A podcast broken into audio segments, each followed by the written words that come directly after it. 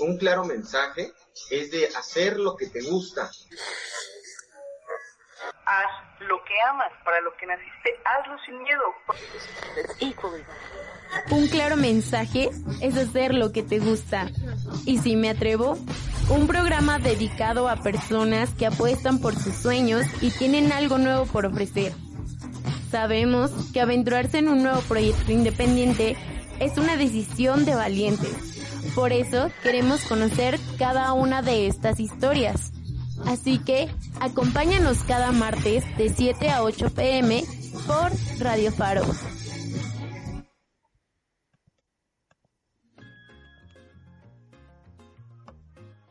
Hola, hola, ¿qué tal? Sean bienvenidos a un episodio más de Y si me atrevo. En esta ocasión estamos muy felices porque vamos a hablar de un tema nuevo, de algo que nunca hemos tocado en el programa, pero muy interesante y es el arte de la mixiología, este arte de la coctelería, que es una mezcla de la fusión de aromas, colores, sabores y texturas en las bebidas. Y bueno, para hablar de esto, bueno, de este lado estamos en el micrófono Julia, y Mariana, hola amiga, hola a todas las personas que nos escuchan. Eh, sí, como comentabas, hoy vamos a hablar sobre la mixología, una, uh, sí, un proyecto que jamás en nuestros programas habíamos tocado, esta cuestión de, de las bebidas, de mezclar los olores, las texturas y como ibas a decir amiga, el día de hoy tenemos a Memo Parilla con nosotras aquí en la llamada. Hola Memo, ¿cómo estás? Hola chicas, ¿cómo están? Eh, muchas gracias por la invitación. Eh, hola a todos los radioescuchas, eh, todos los que siguen esta transmisión. Eh, muchísimas gracias, muy honrado de, estar en esta entrevista. Y pues bueno, qué, qué padre que me eligieron a mí para, hablar de algo nuevo. me da mucho gusto y pues bueno, aquí estoy para responder lo, lo, las preguntas que, que tengan. Sí, pues muchas gracias por aceptar estar en este espacio con nosotras. Y pues empecemos, ¿no? Por lo básico. Ya mi amiga Julia describió un poquito de qué es la mixología, pero en sus palabras, ¿qué, representa o cuál es el sentido que hay en la mixología? Bueno, pues para mí la mixología o el ser bartender para mí pues es, eh, lo es todo porque gracias a eso pues, pues vaya mi, mi familia se sostiene, es, eh, es mi carrera de vida, realmente es algo que yo amo hacer no me veo haciendo otra cosa, este, ya lo he intentado y no me funcionó. la verdad es que me, ha encantado este, esto y para mí pues es el arte de crear eh, bebidas de una forma pues única y diferente, ¿no? Eh, es como, como bien dices, es una mezcla de sabores, de texturas, que va un poquito más allá de solamente hacer este una margarita, por ejemplo, ¿no? Que es lo que hablábamos hace ratito fuera de fuera de, del aire, eh, decíamos, ¿no? Acerca de las bebidas, por ejemplo, enlatadas, ¿no? Eh, actualmente es muy fácil encontrar bebidas enlatadas, bebidas de sabor, bebidas alcohólicas, pero no hay como preparar algo desde cero cuando tienes, por ejemplo, un cliente enfrente de ti y te, y te piden, oye, hazme algo frutal, ¿no? Y vienen a tu mente miles de sabores, texturas, este, formas, cómo, cómo te inspiras, todo eso es de repente es difícil, es complicado, pero una vez que tienes como cierta experiencia, pues vas adquiriendo conocimiento de cómo hacerlo, ¿no? Y para mí eso es algo muy interesante, me encanta y pues es algo que amo hacer y yo creo que seguiré haciendo mucho tiempo.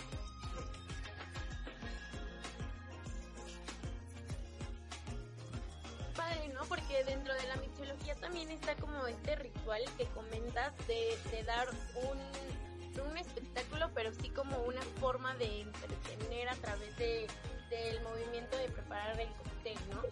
Y dime, ¿cómo tú cómo te preparaste para, para, para ser mixiólogo? Híjole, pues yo, yo llegué, yo llegué a, a, esta carrera de una manera medio accidentada, digamos, porque yo soy originario de la Ciudad de México, na, nací ahí, estuve toda mi niñez ahí, y después me eh, cambié hacia Toluca. En Toluca estuve prácticamente mi juventud, mi adolescencia. Y una vez llegó alguien a hacer un, este, pues una mm, selección, digamos, para, para trabajar en la Riviera Maya. Y este, pues yo me apunté, ¿no? Y dije, ¿y si me atrevo? dije, pues vámonos, ¿no? Y este, me acuerdo que me, hasta me decía mi mamá, no, o sea, ¿cómo te avientas eso, no? ¿Qué tal que es un fraude? No sé yo me aventé y ya me, me, fui, total que me eligieron, este, fui a trabajar a la Riviera Maya y de hecho yo iba a aplicar como mesero, ¿no? Yo, yo, iba con toda la, la, intención de aplicar para mesero porque según yo era algo fácil, ¿no? Y muy sencillo de hacer. Eh, ya estando ahí me, me, dice la de reclutamiento, oye, ¿no, te interesa mejor ser? Ah, porque pues yo hablaba un poquito de inglés, ¿no? Y me, me dice, este, ¿no te interesa mejor ser ayudante de cantinero? Y yo, pues, ¿qué es eso, no? No, pues es ayudar al, al bartender a hacer sus cosas, a preparaciones, cómo preparar bebidas. Y pues yo dije, ah, pues va, ¿no? O sea, este, no sé ni qué es, pero yo me aviento, vamos a hacerlo, ¿no? Y ya de ahí, pues, eh, empecé a aprender este, cómo hacer bebidas. Yo me acuerdo que observaba a mis compañeros cuando yo no sabía nada y prácticamente me ponían a lavar vasos y a rellenar jugos y a trapear piso y tanta, ¿no? Pero siempre me dio esas ganas como de hacer algo más, de yo veía cómo todos preparaban cosas, interactuaban con la gente. A mí me daba muchas ganas de, seguir aprendiendo. Y pues eh, desgraciadamente al primer lugar al que llegué realmente eh, no me enseñaban, siempre, siempre he tenido el estigma de ya sabes, de que ah, es que como eres chilango, este, ya sabes, nada más vienes aquí a, a, robarnos el trabajo, bla, bla, bla, pero bueno, eso no me interesó, yo, yo seguí preparándome, seguí este, adelante, afortunadamente eh, me rodeé y, y, hasta la fecha sigo rodeándome de, gente que aprecio muchísimo, eh, personas que yo considero mis amigos, que siempre, este, para mí son, son personas que admiro mucho y que siempre eh, te enseñan, ¿no? Para mí alguien que es importante tener en tu vida es alguien que te enseña a hacer algo diferente, que te da un enfoque, que te, que te este, inspira. Y pues para mí el juntarme con esas personas fue algo que cambió mi vida, ¿no? Porque empecé a aprender más, y después llegué a, la, a un hotel que se llama Rosas Mayacobán, en la Riviera Maya. Ahí fue, digamos, que mi escuela, porque ahí me enseñaron las bases de cómo hacerlo correctamente, ¿no? Y cómo este, eh, estar en un hotel de ultralujo, qué significaba eso, que era un hotel de alta gama, ¿no? Y, y fue el momento en el que yo me senté en un nivel bastante bajo y decía yo, me tengo que poner a este nivel porque ellos están mucho, muy arriba de mí, ¿no? Entonces, ahí empecé, digamos, como mi segunda etapa, ¿no? A aprender a hacer las cosas bien, este, empecé a, a entrenarme a mí mismo, este, a pagarme cursos, a comprar muchos libros, porque ahora sí que en mis tiempos no había tanta información como ahora, ¿no? Que ahora ves un video en YouTube de cómo hacer una piña colada, un mojito, cómo hacer a lo mejor una clarificación, cosas más avanzadas, ¿no? Pero en mis tiempos, pues no, o sea, todo lo tenías que ver en libros, los libros todos están en inglés, la mayoría de ellos que, que, valen la pena están en inglés, entonces para mí pues era un cambio total, o sea, era como volver a estudiar, ¿no? Yo lo sentía así como si estuviera estudiando una carrera y hasta la fecha, ¿no? O sea, yo en este punto de mi vida y de mi carrera yo no me siento como que sé mucho, ¿no? Realmente creo que bien dicen que entre más aprendes descubres que no sabes nada, o sea, que necesitas saber más porque ves a las demás, las demás personas, personas que yo admiro internacionalmente y nacionalmente, que digo, wow, o sea, me vuelan la cabeza porque digo, ¿cómo hicieron eso? ¿Cómo se les ocurre tanto, no? Entonces, para mí, creo que una parte fundamental es seguir aprendiendo, seguir eh, educándote a ti mismo, no importa lo que hagas, y yo creo que es lo que me ha mantenido, digamos, a flote y me ha mantenido con muchas ganas de seguir haciendo esto y sobre todo de que ame lo que hago, ¿no? Sí, es bien importante esta parte que dices sobre, pues, como educarse tú solito, ¿no? Como forzarse a aprender esto que, pues, sabes que te va a servir en tu futuro, en tus futuros proyectos. Y está muy bien, ¿no? Porque a fin de cuentas, dicen mucho que cuando uno hace lo que ama, lo disfruta, ¿no? Y no lo siente como un esfuerzo, como una chamba extra. Y pues sí, está muy chido apoyarse de ti, de tus conocimientos para que los vayas desarrollando día con día, pero también esa parte que mencionas de pues las personas cercanas a ti que te apoyaron mucho en tus inicios. También, ¿no? Está padre como contar con el apoyo de gente pues, cercana a ti y sobre todo pues que te puede ayudar, ¿no? Como a conectarte tal vez en un mundo que como tú dijiste desconocías por completo, ¿no? Y que entraste pues casi casi por casualidad. Pero cuéntanos, eh, dentro de, así, cuando eras principiante o no sé, cuando empezaste a tomar estos cursos, ¿qué era como lo básico que necesitabas aprender o las herramientas básicas que tenías que tener para, pues, para empezar a preparar cócteles? Pues son muchas, ¿no? Eh, afortunadamente lo que yo hago tiene una gama increíble de cosas que necesitas saber Eh, digo afortunadamente porque mucha gente lo ve como algo que le pesa, ¿no? Así como, ay, no es que tengo que aprender esto y tengo que aprender aquello. Para mí es algo súper interesante porque cada vez vas aprendiendo más, ¿no? Para empezar, pues tienes que saber un poco de administración, o sea, cómo administrar un lugar, cómo, cómo administrar, eh, por ejemplo, hay, hay, horas pico donde no, no puedes salirte para nada del, del, bar, tienes que estar todo el tiempo en tu estación, ¿no? Entonces, no te puede faltar absolutamente nada porque si no empieza lo que yo llamo la bola de nieve, ¿no? Se empieza a juntar, a juntar, a juntar y llega un punto en el que vas a colapsar. Entonces, tienes que saber un poco de administración, tienes que saber cómo preparar bebidas, que es como lo básico y para lo que estás ahí. Y, pero es algo súper complejo, ¿no? Porque no nada más es aventar todo al shaker y shakear con hielo y tantan, o sea, lleva un proceso creativo, debes de, debes de saber bases de coctelería clásica, eh, debes de saber cocina, porque también hay cosas que, que vienen, eh, muchas cosas vienen de la cocina, de la repostería, eh, por ejemplo, las nuevas técnicas, ¿no? Que hablamos de una clarificación, eh, tienes que saber de fermentados, por ejemplo, este, tienes que tener un conocimiento amplio de vinos, también tienes que saber de vinos y hablar de vino es hablar de un mundo totalmente. Este, ojalá algún día inviten a un sommelier para que les explique qué es saber de vino. El vino es así, una cosa increíble.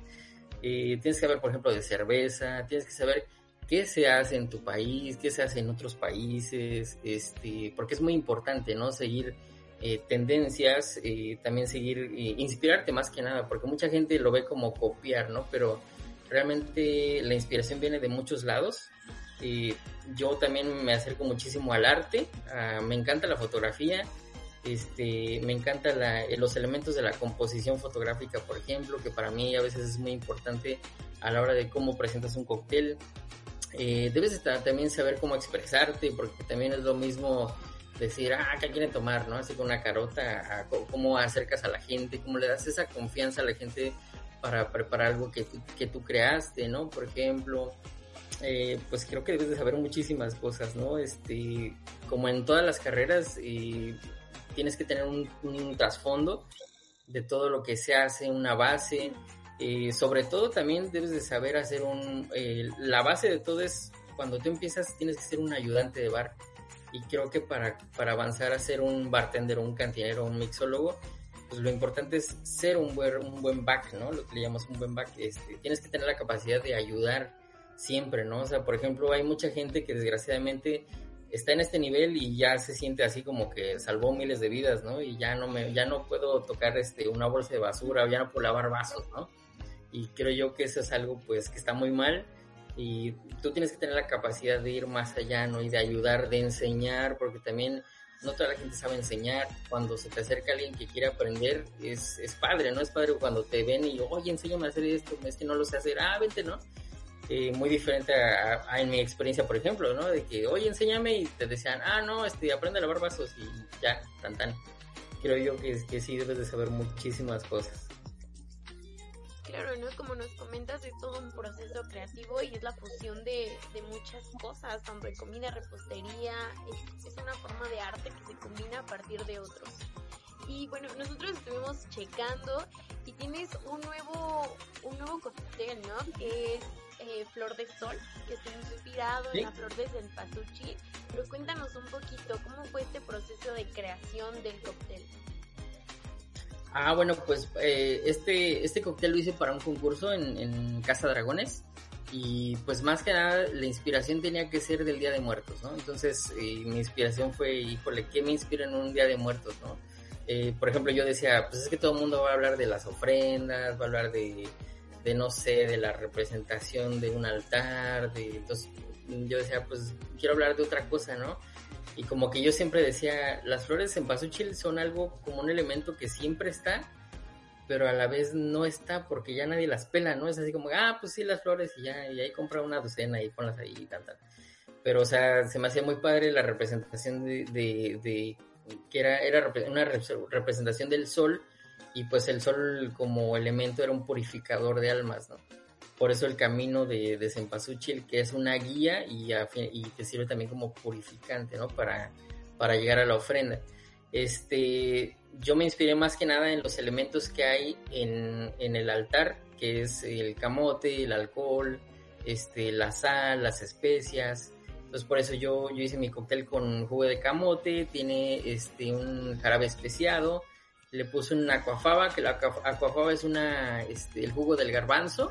Cuando se cose el garbanzo se utiliza ese jugo y es un sustituto, por ejemplo, para la clara de huevo. Este sustituto lo que hace en un cóctel es que hace una textura como de espuma y al final cuentas a tu, a tu boca vas a sentir esta sensación como, como, no sé, como de espumita, muy rico, muy sedoso el, el, jarabe especiado pues tiene especias como anís, tiene canela, tiene este clavo y también son, es un elemento que te da un retrogusto final y por último tiene un elemento eh, aromatizante que es el bitter de cardamomo que pues te da un final muy limpio, ¿no? Para, para, limpiar y dejarte un bonito recuerdo. Todo esto me inspiré pues para hacerlo como, como si fuera una ofrenda en tu boca, ¿no? Digamos, eh, pero por medio de la inspiración del cempasúchil, que si tú, si tú ves el cóctel es de color naranja y pues me gustó mucho el color que se asemeja a la flor, ¿no? También lleva un caminito de flores de cempasúchil que está deshidratado. Está muy rico. Ahora, ahora que vengan por acá se los voy a dar a probar. Claro, cuando estemos por allá te pasaremos a visitar. Igual, ¿nos puedes decir tus redes sociales para quienes nos están escuchando? Pasen a ver eh, el, el drink, por favor. Claro, en las dos, en Instagram y en Facebook estoy como Memo PDM. P de papá, D de dedo, M de mamá. Así estoy, ya ahí me encuentran. Eh, no, no, utilizo Twitter. Eh, también tengo un podcast que estuve haciendo el año pasado. Se llama Entre AIB Podcast. Y ahí pueden este, encontrar pues también varios capítulos que hice con, con amigos. Este, son capítulos que hablan un poquito más de, de la industria de alimentos y bebidas más que nada hablamos, por ejemplo, de mezcal, del vino, del servicio, de la cocina, un poquito de todo. Así que por ahí lo pueden encontrar en Spotify también. Sí, ahí dense una vuelta por sus redes, por el podcast de Spotify, porque sí, este como eh, tema de los alimentos y las bebidas es como que muy amplio y abarcarlo todo es pues muy difícil, ¿no? Entonces ir con expertos y conocer un poquito de acá, un poquito de allá, pues es bastante enriquecedor. Entonces, pues chéquenlo, sigan a Memo, ahí vean sus nuevas creaciones. y hablando de ese proceso como creativo que ya nos dijiste que pues implica cuestiones de cocina, pues sí, de saber toda esta onda de los sabores. ¿Cómo es normalmente para ti esto de crear alguna nueva vida? Ya nos contaste esta de que utilizaste para el concurso, pero no sé, en cualquier otro día, ¿cómo tú planeas, sí, o planificas esta idea de quiero hacer esto, lograr esta textura, estos sabores? Pues uh, mira, yo me inspiro mucho en, en, un bartender español que se llama eh, Javier Caballero. Eh, él tiene un libro muy interesante que se llama eh, Liquid Intelligence y él habla mucho acerca de cómo, cómo construir un cóctel, ¿no? A partir de cero, y él habla mucho de la deconstrucción, que es eh, a partir de los elementos, cómo los juntas para crear algo rico, ¿no? Eh, me inspiro mucho en eso, siempre me inspiro como en el sabor principal, ¿no? ¿A, qué quiero que sepa? Este, porque también es, es interesante el, el preguntarte, ¿a qué quiero que sepa? ¿Para qué lo voy a hacer? ¿Y cómo lo voy a hacer, no? Porque también eh, muchas veces es para qué lo voy a hacer, ¿no? Lo, voy a hacer para meterlo a la carta, para, para mí, lo voy a hacer para un amigo que le gusta mucho este, este destilado, o lo voy a hacer para un concurso, también es, es muy interesante preguntarte para qué, y de ahí viene la inspiración, ¿no? Por ejemplo, este, no, pues lo voy a hacer para, para un concurso, ok. Primero, pues, ¿qué te pide el concurso, no? Te pide inspirarte en alguna tradición, te, te pide inspirarte en arte, por ejemplo, eh, todo eso va haciendo que tú vayas profundizando cada vez, ¿no? Vas investigando, vas rascándole un poquito de todo, vas eh, viendo eh, arte, por ejemplo, gastronomía, o sea, por ejemplo, hay muchas cosas que, vas descubriendo, ¿no? ¿Cómo logro una textura de este tipo, ¿no?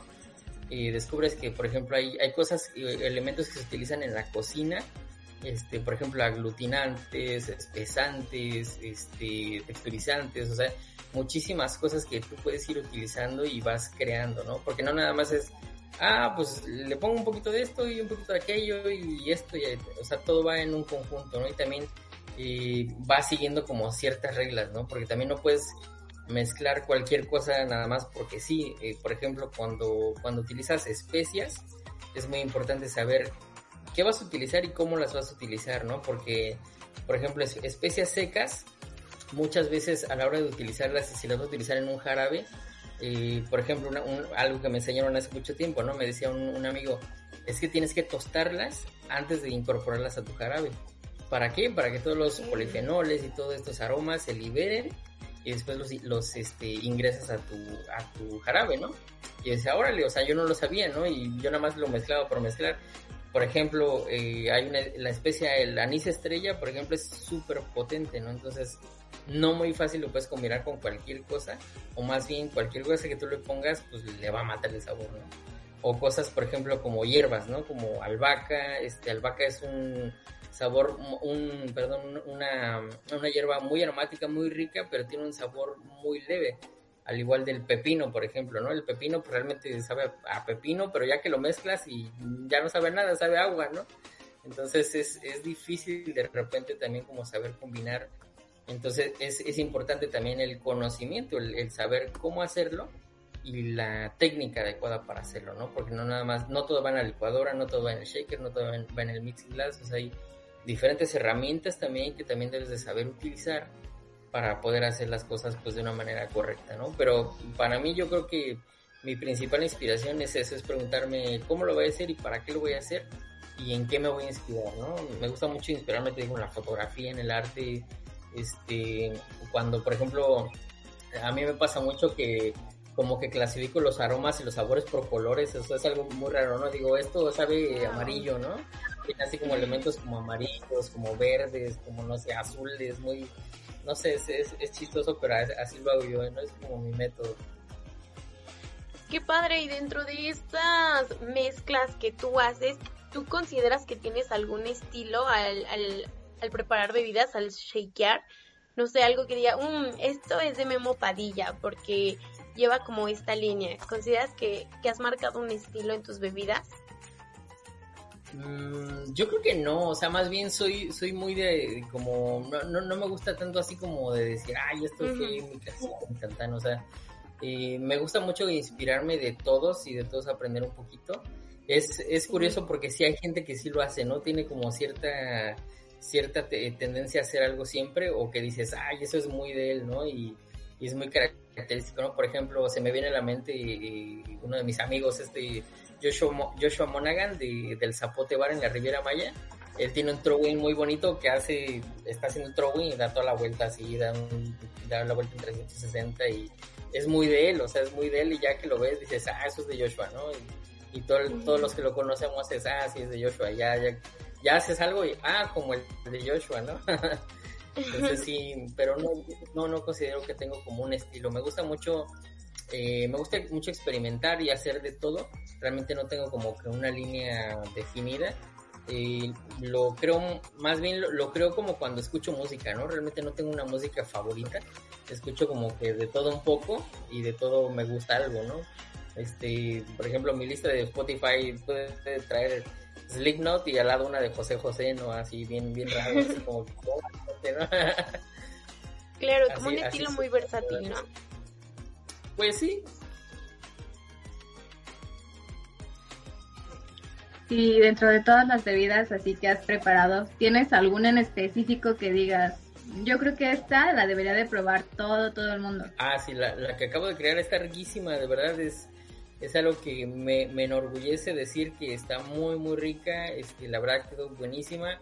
Es algo, eh, un sabor realmente como muy fácil, no, no es nada complicado es un sabor refrescante, tiene un sabor pues también un poco vegetal, tiene un sabor aromático, entonces es un, es un, es una bebida que entra fácil, te deja un buen retrogusto y para mí la textura es algo esencial, ¿no? Que tienes esta sedosidad en la boca, yo creo que es algo que todo el mundo debe probar, así que vayan a probarla al montaje, por favor.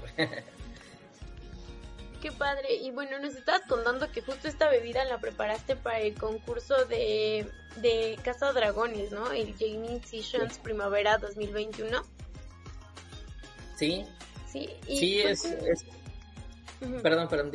No, no, no. Solo queríamos que nos platicaras un poquito a ver cómo, cómo ha sido tu experiencia durante estos concursos, cómo, cómo es el proceso.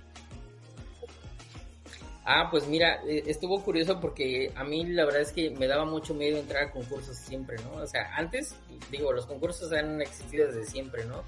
Tanto de coctelería como de flair, como los concursos oficiales de la, de la IVA. Este, hay muchos, muchos tipos de concursos para bartenders.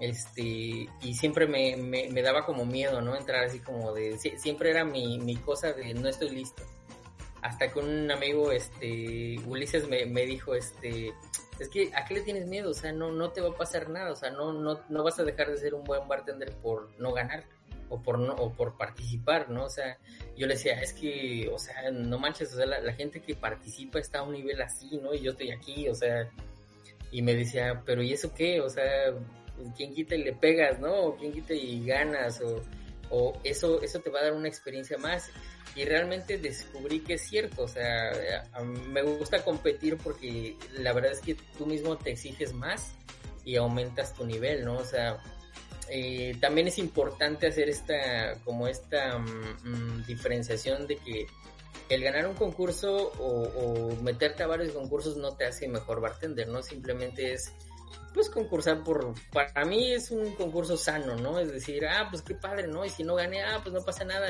Y, el que gane, este, bravo y, y, apoyarlo, ¿no? Por ejemplo, más si es, si es como de mi localidad, me encanta, ¿no? Si, pues no gané, pero échale ganas y siempre les comento, oye hermano, rómpela, ¿no? Este, me gusta esa parte, ¿no?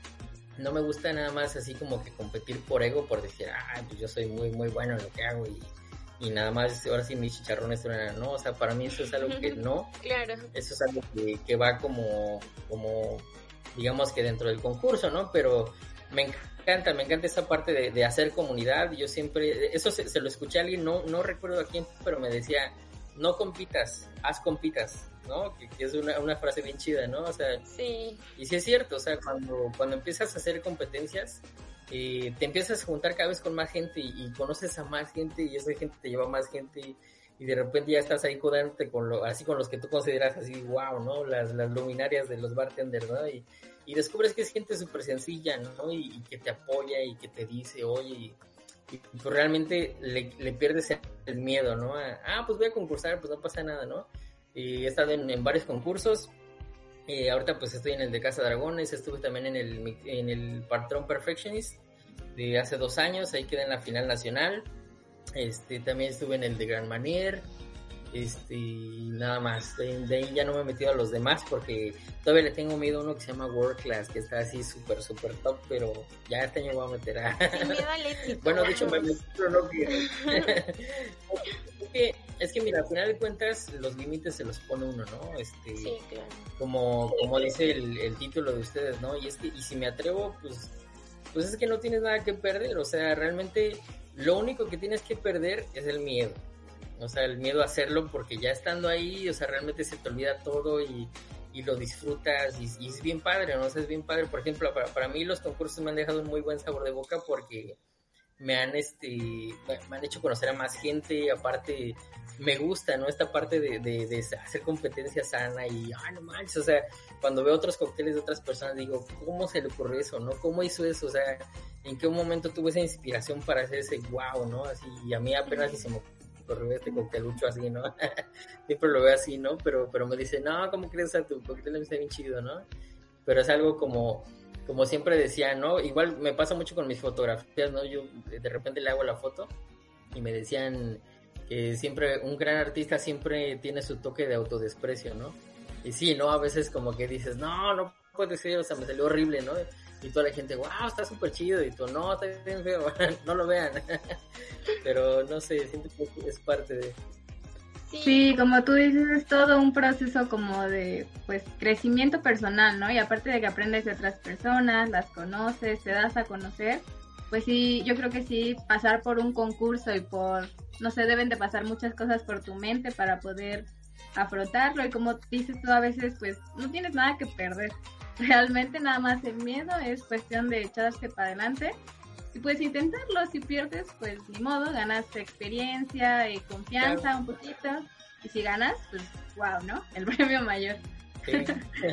Pero pues ahora nos vamos a ir a unos cortes para descansar, tomar agüita y volvemos con unas preguntas que las personas en Instagram nos, nos han hecho. Excelente.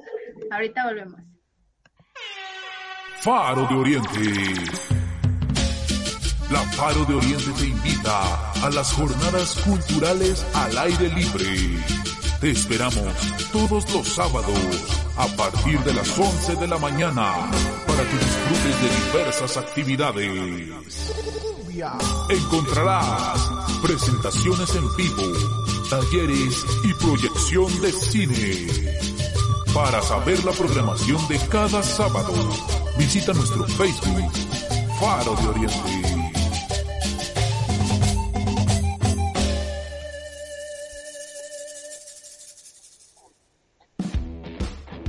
Hola amigos, estamos muy emocionadas de compartir algo extraordinario con ustedes. ¿Tienen idea de qué se trata? En esta nueva temporada de Radio Faro de Oriente llega ¿Qué onda con los 20? Un programa para nosotros los jóvenes. 30 minutos en los que podremos hablar de temas como sexualidad, independencia, salud mental, relaciones y mucho más. Esperamos conectar con todos y todas, hablar de nuestras dudas y compartirles nuestras experiencias, para así juntos sobrevivir esta etapa de nuestra vida. No te lo pierdas, con Ari Flores, Fátima Vázquez y Katin Leilani. Cada martes 10.30 de la mañana, solo por radiofarodioriente.com.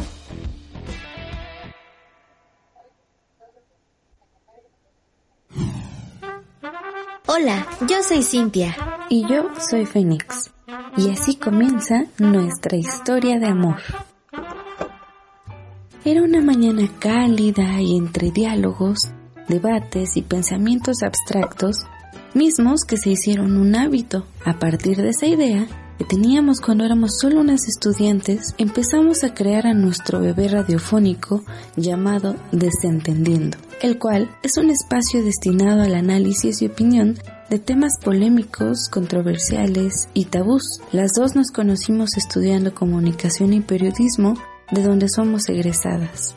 Como parte de nuestra experiencia en radio, hemos colaborado en diferentes programas y demás locuras. Pero ahora se abre un nuevo horizonte de maravillas, aprendizaje y diversión en Radio Faro, ya que tienen una gran apertura a nuevos proyectos, además del apoyo por parte de todo el equipo para formar una radio de calidad, a tal grado que algunos programas de Radio Faro nos han inspirado para adentrarnos muchísimo más al maravilloso mundo de la radio. Y por supuesto, esperamos seguir creciendo con el tiempo y dejar una buena huella en quienes nos escuchen podrán escucharnos todos los sábados de 10 a 11 de la mañana a través de la página oficial de Radio Faro.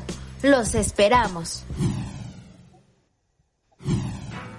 Hola, yo soy Sixto Raimundo y junto a Radio Faro hemos creado un espacio de reflexión, análisis y debate en donde las etiquetas gay, lesbiana, bisexual, transexual, travesti, no binaria, marica o lencha nos ayudan a reconstruir comunidad desde la diversidad. Maricas Periféricas, a partir del 11 de septiembre, 1.30 de la tarde, por Radio Faro FM. Hola, hola, mi nombre es Lizeth González y junto con mi compañera Sandra Ramírez creamos Monolíticas un proyecto radiofónico que será transmitido a través de Radio Faro, la radio comunitaria del oriente de la Ciudad de México, a través de la cual esperamos poder llegar y conectar con quien nos escuche para poder crear un espacio de platiquita, reflexión, cuestionamiento acerca de temas del amor romántico. Si nunca habías escuchado al respecto de este término, o si te encanta el amor y eres de esas personas que le revolotean las maripositas cuando ve a la persona amada, entonces, este programa es para ti y te invitamos a que nos escuches el próximo sábado 11 de septiembre de 3 a 4 de la tarde por la ya mencionada Radio Faro, en donde no solamente podrás escucharnos a nosotras, sino que también en distintos horarios podrás escuchar proyectos creados desde la comunidad para la comunidad del oriente de la Ciudad de México. Sin más que decir, les esperamos con mucho cariño y emoción en este espacio. Radio Faro es un medio de comunicación comunitario. Puedes hacer uso de los micrófonos para mandar un mensaje. Contáctanos al 5522 98 38 71. 5522 98 38 71. Y me atrevo. Hola, ya volvimos.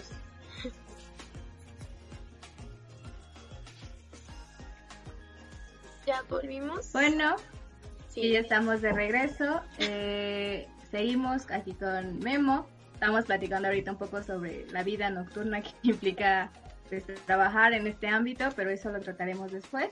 Eh, ahora vamos con una pregunta que nos hizo Abraham Bittersweet en Instagram y te pregunta Memo, ¿has creado alguna bebida exótica o la más exótica que hayas creado? Ay, pues yo creo que las más exóticas eran en mis tiempos cuando recién aprendía que mezclaba de todo, así, este, me gustaba mucho en ese entonces hacer como bebidas con, con cremas y licores para que se vieran así como separaditas de color. Este, teníamos mucho una en un hotel que se llama el Royal, que era, me acuerdo que era una base de Baileys con calúa y encima le poníamos como una especie de em, un frosten de color azul que tenía tequila y vodka Entonces ya se lo, copiabas encima, ¿no? Y, o sea, pegaba de lo lindo, ¿no? Pero a la gente le encantaba, es que a la gente le encanta lo, las cosas vistosas, ¿no? De colores, bonitas, o sea, más como, no, sé si les ha pasado, ¿no? Que están en un hotel o en un restaurante y, y de repente pasa el mesero así con una bebida de colores y, eh, ¿qué es eso? Yo quiero uno, ¿no? ni, ni sabes qué es, pero yo quiero uno. sí y a veces están así súper pegadoras, ¿no? Pero sí, yo creo que era de las cosas exóticas que me acuerdo, yo creo que eso. Este, para el concurso de Patrón Perfectionist creé una bebida que llevaba tuna roja. Y entonces era una, este, era una bebida de color rosa y se veía muy bonita, ¿no? Era un shrub de tuna, tuna rosa, que es, el shrub es una preparación que lleva vinagre con azúcar y la fruta es una forma de conservar la fruta por mucho tiempo y es un método de aproximadamente 1800 y cuando lo aplicas a las bebidas pues está muy bueno, ¿no? Porque es, es una forma de conservar. Oye, qué padre. Igual como que esta fusión, ¿no? Que dices de las bebidas exóticas que pegan es como lo que más este nos gusta a, veces. y aquí, mira, justo Dani Dani.ora Pregunta, ¿qué opinas sobre el cruce de bebidas como el Por Loco y el Cosaco? Estas bebidas. Ay, no, es lo que les decía hace ratito, es que esas están de terror, así ya son como para gente bien pirata, así de que ya toma hasta, perdón, de que ya hasta toma perfume, ¿no?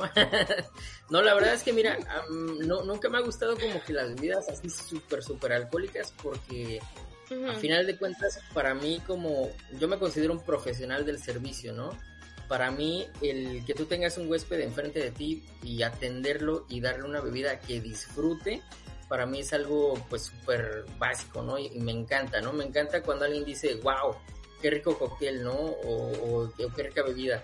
Pero más que nada me encanta saber que están bien, o sea, que se le están pasando bonito y están todavía en sus cinco sentidos y, y ya de repente me ha pasado, ¿no? Que hay gente que ya se le pasó la mano y ya es, este, oye, te ofrezco agüita, ¿no? Porque ya te ves como que ya, como que ya me estás hablando en chino, ya no te entiendo, ¿no? Entonces, es, importante y no, no me gustan para nada así las bebidas como súper alcohólicas.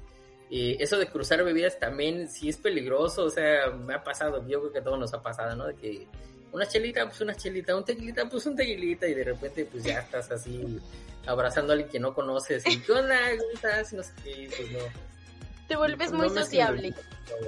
Sí, sí, yo, yo sí soy súper sociable, me pongo a bailar, me pongo a recibir risas y no, no me gusta ser mala copa, ¿no? Tengo ahí un par de compañeros que se ponen bien megatron ya cuando toman, pero no, no me gusta, ¿no? Pues está muy padre. Oye, y aquí me surge una duda. La mixología, o sea, también puedes hacer cócteles sin alcohol y sigue siendo como parte del, del concurso, bueno, parte del estándar, ¿no? De, de la mixología. Sí, claro, de hecho eh, hay una tendencia ya muy fuerte a partir de hace unos cuatro años para acá que se llaman este, bebidas con baja graduación alcohólica, que en inglés es low ABV, y son bebidas que tienen muy poco contenido alcohólico, por lo general se utiliza eh, vino, se utiliza vermouth, eh, o portos, o, puedes hacer tus propios fermentados, que al final de cuentas tienen alcohol, pero ya de una manera más leve, ¿no? Por ejemplo, cuando haces una hidromiel o una, este, por ejemplo, una cerveza de jengibre, eh, son bebidas con muy bajo contenido alcohólico, pero no dejan de ser ricas, ¿no? O sea, ese es lo interesante de, cómo, cómo haces algo simple en una cosa pues interesante que puedas mezclar, ¿no? Por ejemplo, se me ocurre una cerveza de jengibre mezclada con menta y un este un óleo ¿no? De canela. Y son sabores como que dices, ¿cómo? O sea, jengibre, menta, canela, o sea, como que no combina, pero ya a la hora que lo haces, y súper rico, ¿no? Y es algo que no te va a pegar así con dos que te tomes, vas a estar bastante bien y más que nada es una tendencia que se da ahorita con la gente que trata de cuidarse, ¿no? Porque al final de cuentas también el alcohol son calorías. El alcohol son calorías, la cerveza pues son carbohidratos, entonces son cosas que también debes de cuidar. Es delicioso, pero no se empanzona, hay que aceptarlo. Así que hay que llevársela tranquilo. Y sí, no, no deja de ser algo rico y, y, también es tu capacidad para crear algo interesante sin alcohol, ¿no? De hecho, en, por ejemplo, en, los hoteles de lujo, como un estándar, pues tienes que tener bebidas sin alcohol, porque tanto te puede llegar alguien que no toma, como alguien que puede ser, este, alguien que está enfermo, por ejemplo, o, un niño, o sea, hay niños que de repente vienen con sus papás en una barra de un hotel y pues como que les das un tequila, o sea, hay que tener como una opción también sin alcohol.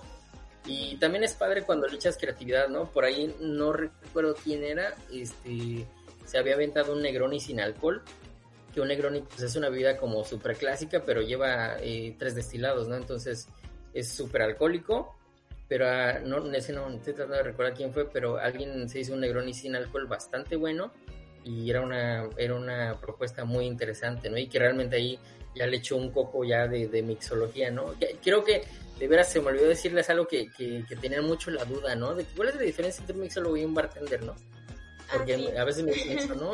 ¿Qué es un bartender y qué es un mixólogo? Pues muchas veces es, es como que un tema que genera polémica en, en, el gremio y en la industria, porque pues mucha gente, por ejemplo, yo siempre digo, ¿no? Ah, yo soy bartender, ¿no? O cuando me dicen, no, les presento al mixólogo, ¿no? Y yo, pues, ah, pues también, ¿no? O sea, como que no, no le doy tanto la importancia de, oye, no, dime mixólogo, porque si no me voy a ofender, ¿no? O sea, pero hay mucha gente que sí se ofende, ¿no? Así como que, oye, es que él es el bartender, no, soy mixólogo, ¿no? Así como Respétame, casi, casi, ¿no?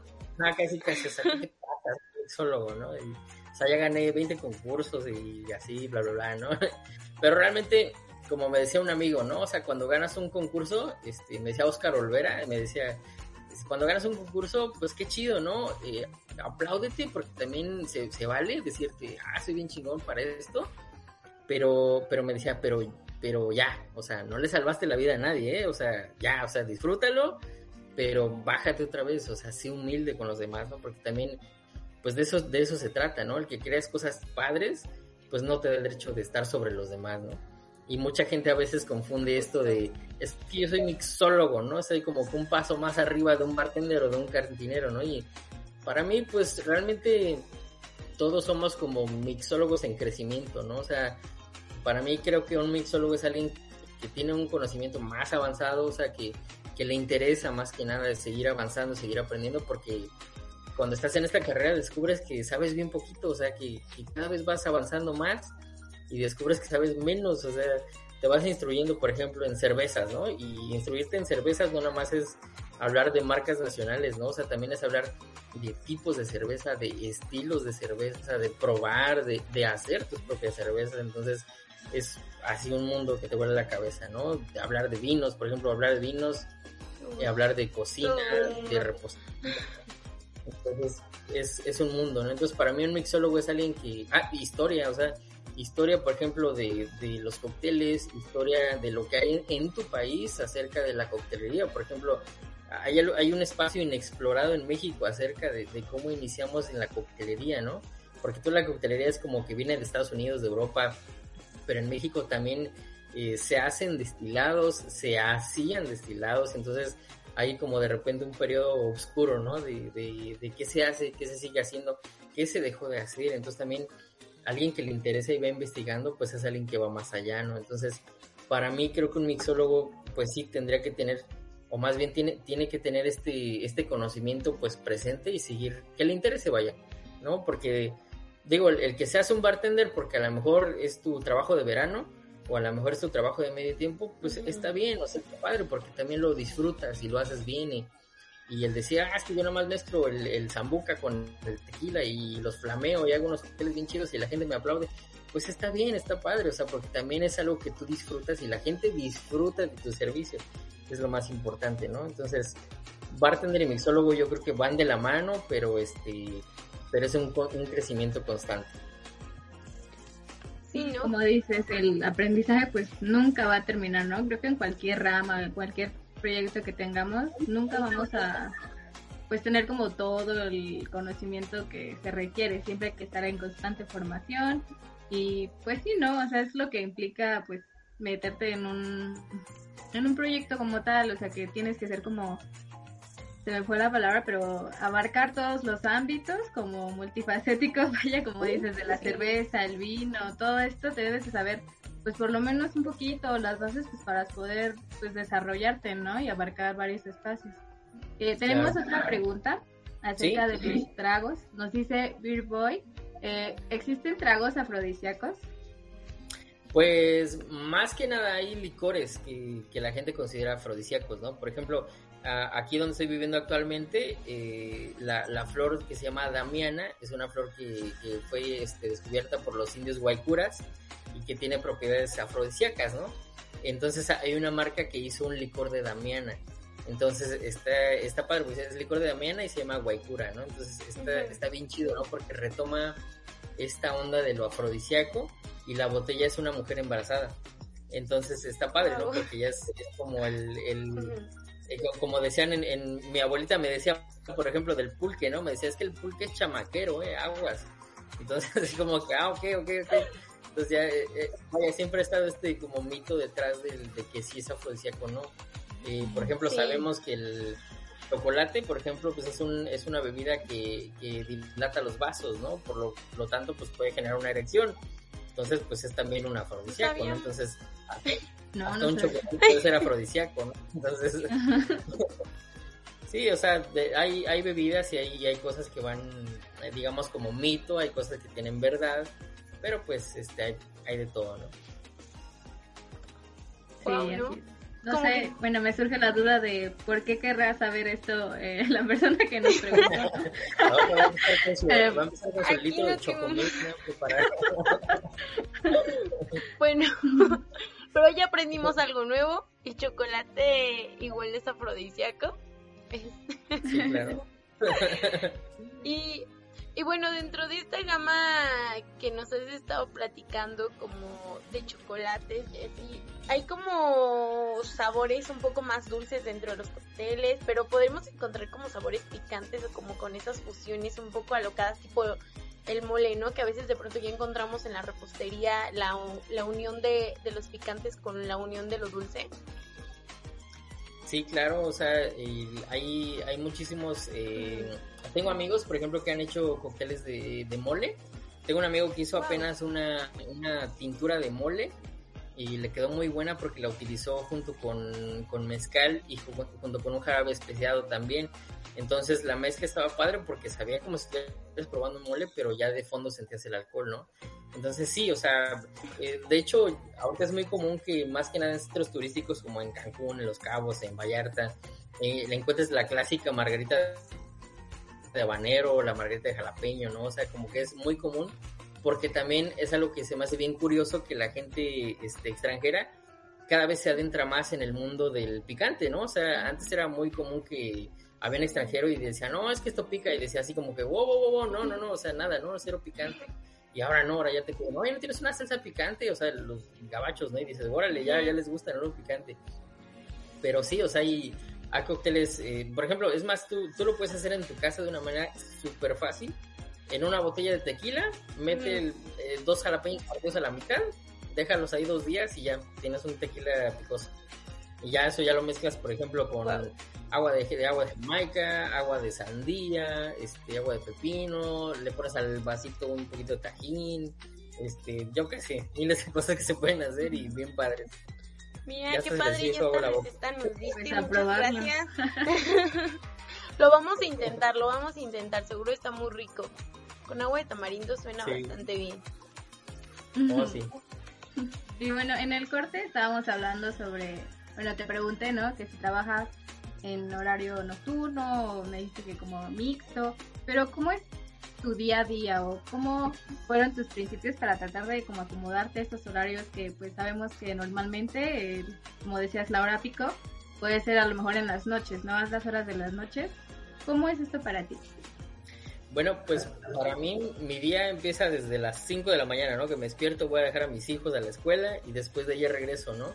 Eh, trato siempre de, de, instruirme en algo o de, de, crecer. Hay una frase muy bonita que decía, no te vayas a la cama sin haber crecido un poco, ¿no? Entonces, a mí me gusta mucho este, abrir uno de mis miles de libros que tengo ahí, de lo que sea, de cocina, de, de, bares, de lo que sea, y aprender algo, algo nuevo, porque siempre hay algo nuevo, ¿no? Que, que dices, ahora esto estuvo inspirador, o esto no lo sabía, o ya se me había olvidado esto, que también pasa mucho, ¿no? Que el otro día me pasó, ¿no? Que me dijeron, este, oye, hazme un cóctel, este, un, eh, se llama Naked and Famous, ¿no? De, de mezcal. Y me quedé así de, ¿qué llevaba? ¿Y qué llevaba? Y me acordaba del mezcal, ah, pero yo así, ya se me olvidé, dije, no puede ser, o sea, no puede ser que se me haya olvidado, ¿no? Entonces es una forma para mí de refrescar el conocimiento, de aprender un poquito más o de simplemente inspirarte, ¿no? Cuando veas de repente así cosas eh, en Instagram, ¿no? Actualmente hay muchas eh, cócteles que dices, wow, una garnitura que se ve así súper fenomenal y digo, órale, qué padre hicieron eso, ¿no? O sea, son cosas que me inspiran y de ahí pues me voy al trabajo, ¿no? En el trabajo pues eh, llegas, normalmente recibes el turno de alguien más y ya esta persona pues te tiene que dejar por lo menos los elementos básicos, ¿no? Que es eh, hielo, tus jugos, tus preparaciones y de ahí empieza el preparar tu turno. Eh, normalmente es ¿qué, qué, es lo que más se vende, ¿no? En tu turno o en tu barra, ¿no? Pues margaritas de esto o un Negroni con mezcal o cualquier tipo de bebidas que, que tengas en tu carta y pues sobre eso vas preparando lo que le llamamos el mise en place, ¿no? Que es acomodar absolutamente todo para que no te falte nada y pues de ahí eh, prevenir, ¿no? Porque por ejemplo dices, ah, bueno, este, me queda media botella de, clase azul, ¿no? Eh, seguro se me va a acabar, ¿no? Entonces voy a traer una más porque por si acaso, nunca falta el loco que le invito a todos allí, a todos mis amigos y bye, ¿no? Y vas a estar corriendo a medio turno, entonces para mí es, es esencial. Y otra de las cosas que me gusta es trabajar ordenado, o sea, y todo lo, lo que vayas a ocupar, manténlo cerca, en orden y limpieza, ¿no? Que es como que lo, lo básico que tienes que saber siempre. Y de ahí, pues ya al final de turno es eh, cerrar, eh, volver a limpiar, dejar todo en orden, eh, hacer tu postproducción, porque también, por ejemplo, nosotros utilizamos mucho hielos grandotes, hielos le llamamos el King Cube Ice y son, son hielos que tienes que dejar pues un día antes, ¿no? Para que se puedan hacer al siguiente día, los puedes utilizar, entonces es importante como que hacer todo este tipo de preparaciones antes y después, ¿no? En el caso de, de bares que utilizan eh, preparaciones especiales como fermentados, por ejemplo, hay lugares donde utilizan eh, fermentaciones, entonces tienen, no son cosas que quedan de un día para otro, ¿no? Tienes que pasar tres, cuatro días, ¿no? En el caso, por ejemplo, de una kombucha, de un fermentado, entonces es importante tener como los elementos necesarios y hacerlo con tiempo, ¿no? Entonces, mejor prevenirte, planear. Para mí son cosas básicas. Y muchas veces como que no nos damos a la idea de que pues sí requiere pues todo un proceso previo, ¿no? Que el cóctel o la bebida llegue a nuestra mesa. Y sí, sí, es mucho tiempo, como dices. Eso pasaba mucho, que me, acuerdo que por ahí ¿no? hay una publicación de Facebook muy famosa que dice, ¿no? Este, quiero trabajar aunque sea de mesero, ¿no? O aunque sea de bartender. Porque muchas de, las de las personas, bueno, más bien es que todos en cualquier este, profesión que tú veas por fuera, pues dices, ah, pues qué fácil, ¿no? Pues nada más estás sentado y así o haciendo. Y nada más es preparar ahí bebidas y las botellas y o sea, pero cuando realmente ves todo lo que implica atrás, y me ha pasado con mucha gente que, que quiere aprender, ¿no? Oye, es que quiero aprender, ah, pues pásale, ¿no? Y ya que empiezan a ver todo, es así como, wow, o sea, no me imaginaba que es hacer tanto trabajo detrás, ¿no? Y, y aparentemente, pues tú dices, ah, pues nada más está parado ahí poniendo vasos y, ahí con su shaker y tal, ¿no? Pero sí, sí, hay, hay mucho detrás, mucho trabajo. Sí, claro, ¿no? Como toda esta parte de la preparación, además de la visión y de la de la creatividad que tienes que tener para poder preparar y hacer nuevas bebidas, crearlas y poder como satisfacer al cliente. y quedarte con esa bonita sensación, ¿no? Bueno, para irnos despidiendo, por favor, Memo, ¿nos podrías decir tus redes sociales y un consejo para aquellas personas que en este momento se están, están entre sí y no atreverse a hacer algo que les impone un poquito, algo que te gustaría decirles para inspirarlos? Claro que sí, mis redes son Memo PDM en Instagram y en Facebook, es P de papá, D de dedo, M de mamá. Eh, yo creo que un consejo que tengo para todos es aviéntense, o sea, no, no pierdes nada, lo único que tienes que perder es miedo. es una profesión bien bonita. Eh, conozco mucha gente, por ejemplo, que es eh, repostero, cocinero, que como que tienen ganas, ¿no? Y ay, es que no sé, es que no sé inglés, es que no sé qué.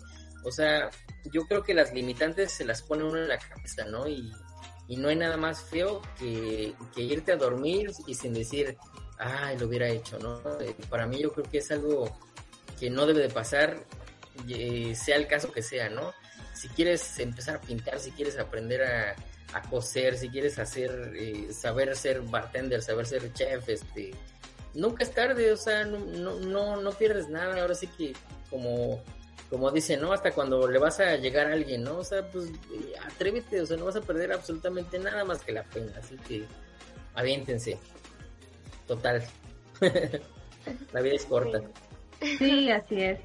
Hay que aprovechar el tiempo, ¿no? Que tenemos. Claro que sí. Y pues yo, o sea, siempre digo como que aprovecharlo, pero haciendo lo que nos gusta, lo que de verdad nos apasiona, ¿no? Claro, pues no, no, no tiene, yo creo que no tiene caso estar en un lugar en el que no quieres estar llámese eh, relación, carrera, trabajo. Eh, si no quieres estar, no estés, este, es, tan simple, o sea, sé feliz.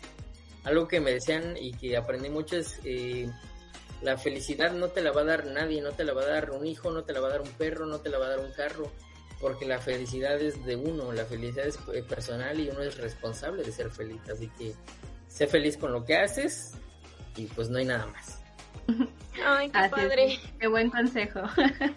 Bueno. Y bueno, esto es todo por el día de hoy. Muchas gracias Memo por estar con nosotras en este espacio. Eh, estoy segura de que les va a servir, todo lo que nos comentaste les va a servir mucho a las personas que nos están escuchando. Y pues sí, muchas gracias. Muchas gracias Memo, y gracias por la receta. Ah, sí, gracias por la receta, los tips de chocolate. Ah, si, quieren saber más recetas, adelante escríbanme. Yo con todo gusto les, les doy algunos consejos y recetas. Muchas gracias por la invitación, chicas. Gracias a ti. Y bueno, por acompañarnos. Nos despedimos recordando que hoy es el Día de la Prevención del Cáncer de Mama, eh, para que estén pendientes de pues centros de salud, que se chequen, que se toquen, porque es una cuestión que está muy presente, ¿no? Hoy en nuestros días. Y pues sin más que decir, nos despedimos escuchando esta rolita de Basilos que se llama Perderme contigo. Y pues buenas noches, bonito martes.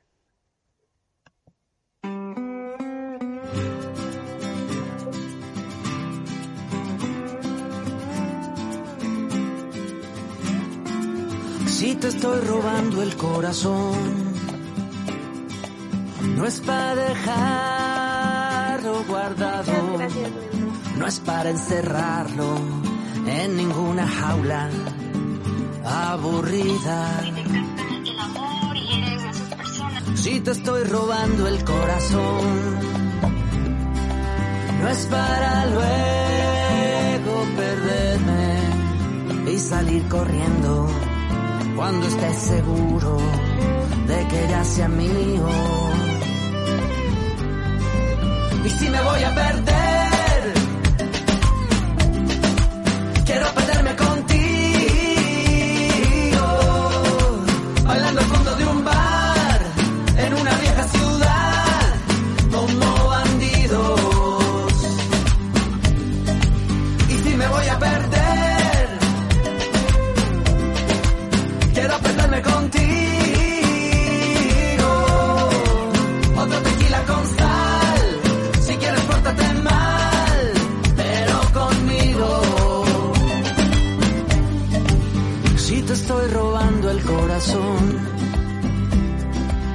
No es por ser coleccionista, no es para enmarcarlo, ni para mostrarlo a mis amigos.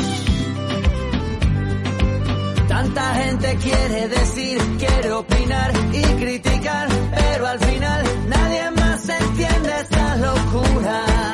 Yo a tu lado puedo volar, puedo subir, puedo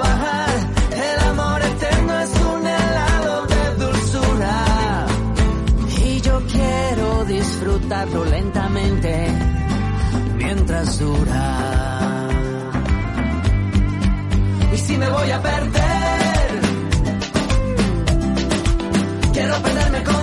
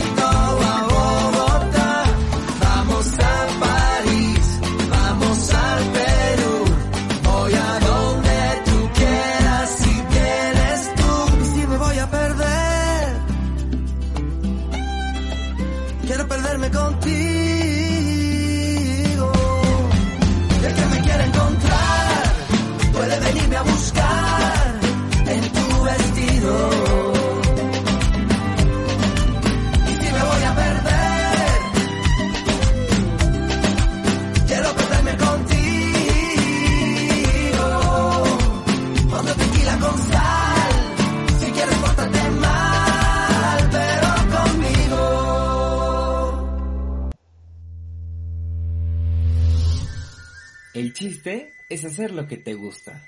Tú decides cuándo empezar a cumplir tus sueños. Anímate. La próxima historia puede ser la tuya. Nos escuchamos en la próxima emisión de ¿Y si me atrevo? ¿Y si me atrevo?